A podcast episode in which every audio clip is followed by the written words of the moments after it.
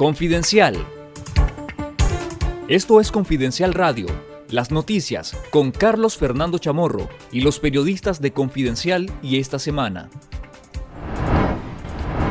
Empleados públicos consultados por Confidencial aseguraron que el régimen de Daniel Ortega y Rosario Murillo no representa a los trabajadores y que por el contrario los obligan a respaldar decisiones de la cúpula gubernamental, repetir consignas y llenar plazas para evitar ser despedidos, mientras luchan por la supervivencia económica.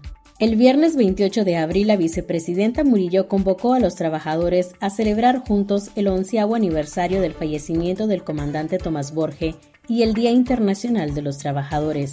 Sin embargo, los trabajadores públicos aseguraron que se trata de otro acto de propaganda política. Se han lucrado de todos nosotros, los trabajadores, nos han utilizado para sacar provecho. Hablan de los derechos del trabajador cuando ellos son dueños de tantas empresas, casas, tierras y cada día son más millonarios, rechazó una empleada pública que pidió permanecer en el anonimato. En un reportaje publicado en diciembre de 2022, empleados públicos denunciaron a Confidencial que son rehenes de la dictadura y detallaron las presiones ejercidas por el Frente Sandinista que mantienen en tensión a miles de trabajadores estatales. La primera de tres partes de una investigación periodística publicada por Confidencial sobre la privilegiada relación económica entre el alto mando del ejército de Nicaragua y el régimen de Daniel Ortega revela que en sus 16 años consecutivos de gobierno orteguista, el caudillo sandinista ha donado a la institución 184 lotes de terrenos estatales que contabilizan al menos 97 propiedades, siendo la institución más beneficiada con las donaciones de propiedades durante la dictadura. La investigación realizada en alianza con la plataforma periodística regional Conectas también demostró que desde 2007 hasta la fecha, el presupuesto del ejército se ha incrementado en más del 380%, al pasar de unos 717 millones de córdobas a unos 3.455.8 millones de córdobas, así como una relación prebendaria para favorecer al Instituto de Previsión Social Militar, que funciona como el brazo empresarial de los militares.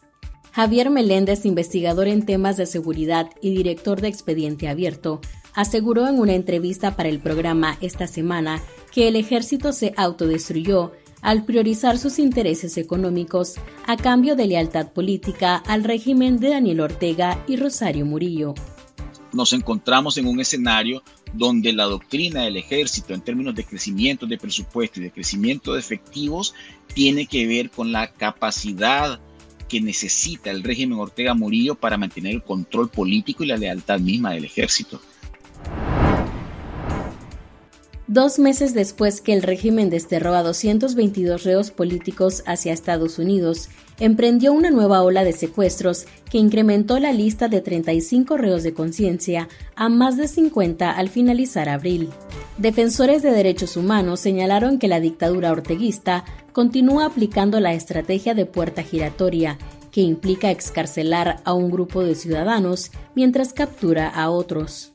Para la excarcelada y opositora Ivania Álvarez, la estrategia de puerta giratoria ha sido constante en la crisis sociopolítica del país desde que estalló en 2018. El objetivo es mantener en vilo a la ciudadanía, advirtiéndoles que pueden ser encarcelados y sometidos a torturas en cualquier momento. Es un mensaje el cual la dictadura utiliza para mantenerse en el poder, cooptando las libertades públicas a través del miedo, explicó Álvarez. El obispo auxiliar de Managua en el exilio, Monseñor Silvio Báez, anunció con emoción la ordenación como sacerdote del diácono Raúl Vega en la Catedral de Tomás de Moro en Tallahassee, Florida, para el próximo 12 de mayo. Voy a poder ordenar sacerdote a un diácono nicaragüense de la diócesis de Monseñor Rolando Álvarez. Él hizo prácticamente su ministerio diaconal en el Chipote, es de los que vino en el avión explicó Báez durante su homilía en la iglesia de Santa Ágata el pasado 30 de abril en Miami, Florida.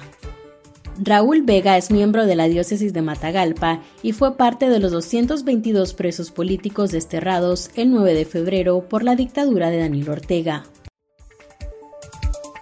Esto fue Confidencial Radio. Escuche nuestros podcasts en Spotify y visítenos en confidencial.com.ni con el mejor periodismo investigativo.